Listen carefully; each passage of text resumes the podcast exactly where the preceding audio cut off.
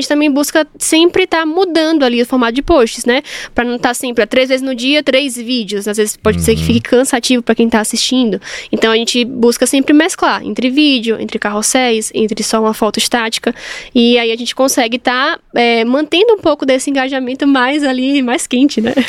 Olha aí, mais uma vez, né? É, talvez de forma intuitiva vocês tenham um resultado legal porque vocês usam todos os formatos. E esse é um erro comum. A galera às vezes vai por um único formato e faz Reels, Reels, Reels. E o algoritmo, ele entrega o formato para quem curte aquele formato. Então, se você só faz Reels, ele só vai entregar o Reels para quem curte Reels. E aí, naquele momento que você só fez Reels, você adquiriu um monte de. Você conquistou um monte de seguidores que só curtem Reels. Aí você faz um feed ou um carrossel e ele flopa. Mas não é, não é porque ele flopa porque de repente é ruim, é porque você só atraiu seguidores que curtem ver Reels. E é normal porque ele vai tentando direcionar para galera que curte formatos, né, especial, especialmente Reels ou carrossel ou, ou foto, para quem curte isso, para que re, eh, retenha aquele usuário, para que o usuário fique dentro da própria plataforma. Ele não vai querer, não vai aparecer para ele alguma coisa que ele não gosta de ver.